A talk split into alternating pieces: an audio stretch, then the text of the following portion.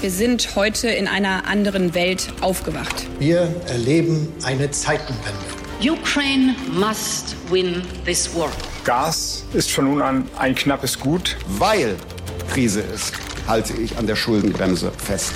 You'll never walk alone. Was verschweigen Sie uns eigentlich, Herr Bundeskanzler? Hauptstadt das Briefing mit Michael Brücker und Gordon Ripinski. Live von der Pioneer One. 20. Oktober, Hauptstadt der Podcast ist wieder für Sie da nach einer schwierigen, anstrengenden, intensiven Woche. Israel und die Folgen, das wird heute unser Schwerpunktthema sein. Und wer könnte darüber nicht besser Auskunft geben als Gordon Ripinski, der Senior International Correspondent of The Pioneer. So viel Ehre. Hallo, liebe Zuhörerinnen und Zuhörer, ich freue mich, dass Sie wieder dabei sind. In der Tat wieder eine ernste Woche und eine Woche, in der wir uns gefragt haben, was das alles auch für die deutsche Politik bedeutet, wie es weitergeht, aber auch eine Woche voller Sorgen. Bilder von Männern und Frauen, die auf unseren Straßen den Terror der Hamas feiern. Die ihrem Hass gegen Israel und gegen unsere jüdischen Mitbürgerinnen und Mitbürger freien Lauf lassen. Das ist abscheulich. Das ist menschenverachtend. Das widerspricht allen Werten, denen wir als Land verpflichtet sind. Hass und Hetze nehmen wir nicht tatenlos hin. Die Horrorvision nach der tödlichen Attacke am Krankenhaus, dass die Gewalt noch weiter außer Kontrolle gerät und die Wut bei den Nachbarn Israels noch anschwellt. Etwa 500 Tote sollen es sein, mitten in Gaza-Stadt. Man greift keine medizinischen Zentren oder Krankenhäuser an. Was sie machen, das sind Verbrechen gegen die Menschlichkeit. Und die Amerikaner decken das Ganze. Die USA stehen für den Schutz des zivilen Lebens während des Konflikts und ich trauere. Ich trauere wirklich um die Familien, die bei dieser Tragödie getötet und verwundet wurden. Die Überschrift über diesen Podcast könnte auch lauten Israels Sicherheit. Israels Existenz ist Teil der deutschen Staatsräson. Und was heißt das dann wirklich ganz konkret in diesem Land? Darum wird es gehen. Aber zunächst mal vielleicht die Reise von Olaf Scholz. Er war der Erste. Er war schneller als fast alle anderen, außer dem rumänischen Staatschef, der ein paar Stunden vorher da war, in Israel. Warum hat er das jetzt gemacht? Weil er die Fehler aus der Ukraine-Reise nicht wiederholen wollte oder weil er wirklich zutiefst überzeugt ist, er muss an der Front stehen im Kampf an der Seite Israels?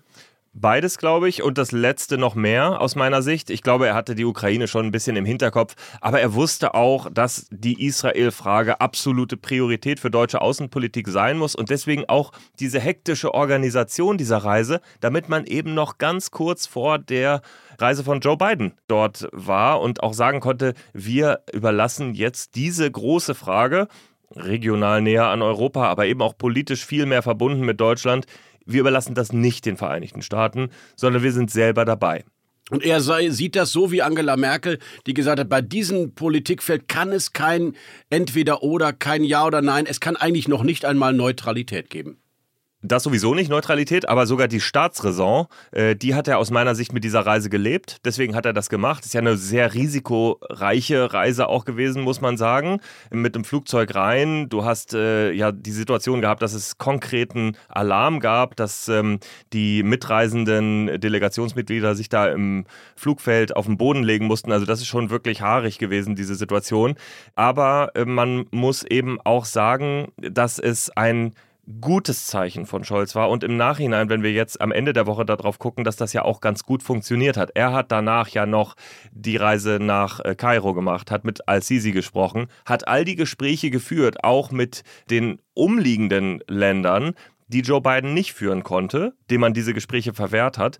Und er hat auch ein bisschen mehr Glück gehabt in der Diplomatie, wenn man das so sagen darf, in dem Moment, weil dieser schreckliche Vorfall im Krankenhaus in Gaza eben nach seiner Reise oder nach seiner Anwesenheit in Israel passiert ist und dann Biden quasi genau die ganze Welle abbekommen hat und Scholz eben nicht. Muss man kurz erwähnen, da haben einige deutsche Medien äh, aus meiner Sicht wirklich äh, sehr voreilig Berichte der Hamas übernommen, die von einer israelischen Rakete auf dieses Krankenhaus in Gaza gesprochen haben. Dies ist nach allem, was wir jetzt wissen, nicht der Fall. Es ist wohl eher eine fehlgeleitete Gaza-Rakete gewesen, die neben das Krankenhaus äh, geflogen ist. Das ist wichtig, auch für uns als Journalisten Westen, wir müssen und vielleicht dürfen wir die Hamas überhaupt gar nicht als Quelle nehmen, weil sie Propaganda ist, weil sie IS ist, nur aus, mit, mit einem anderen Motivlage heraus, weil sie Desinformation gezielt streut, um die Unterstützung für Israel bröckeln zu lassen, oder?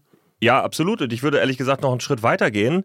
Es ist ein Fehler in unserer Denkweise, dass wir nur darauf warten, dass Israel irgendwo etwas falsch macht und äh, Zivilisten äh, Opfer werden, damit wir endlich das sagen können, was schon tief in uns ist, nämlich war ja klar, dass das passiert, die mächtige Armee und jetzt sind die Zivilisten dran. Ich habe das Gefühl, wenn ich jetzt wir sage, da meine mein ich die Gesamtöffentlichkeit.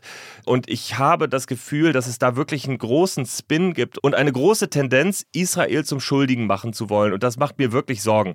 Als dieser Vorfall passierte, haben wir sofort anti-israelische, antisemitische Demonstrationen auf den Straßen gehabt. Bis in Berlin. Sofort, überall.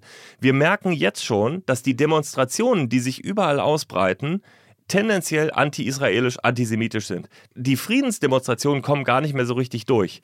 Die Wahrheit ist aber, wenn die Hamas in Israel ein Krankenhaus angreift, wie am 8. Oktober zum Beispiel, das wird kaum berichtet. Das passiert einfach so, das ist völlig klar. Wenn die Hamas Zivilisten angreift, über ein Festival geht, Kinder als Schutzschilde nimmt, alte Menschen als Schutzschilde nimmt, bestialisch vorgeht, dann wird das nicht so skandalisiert in der Öffentlichkeit, wie wenn andersrum womöglich ein Krankenhaus getroffen wird. So, und damit will ich nichts relativieren. Kein Zivilist soll bestenfalls in diesem Krieg ums Leben kommen. Ich will nur sagen, die öffentliche Meinung dreht sich in einer Weise gegen Israel, wie es gottverdammt ungerecht ist. Dieses Land wurde angegriffen und, äh, und das ist der Stand, an dem wir heute stehen.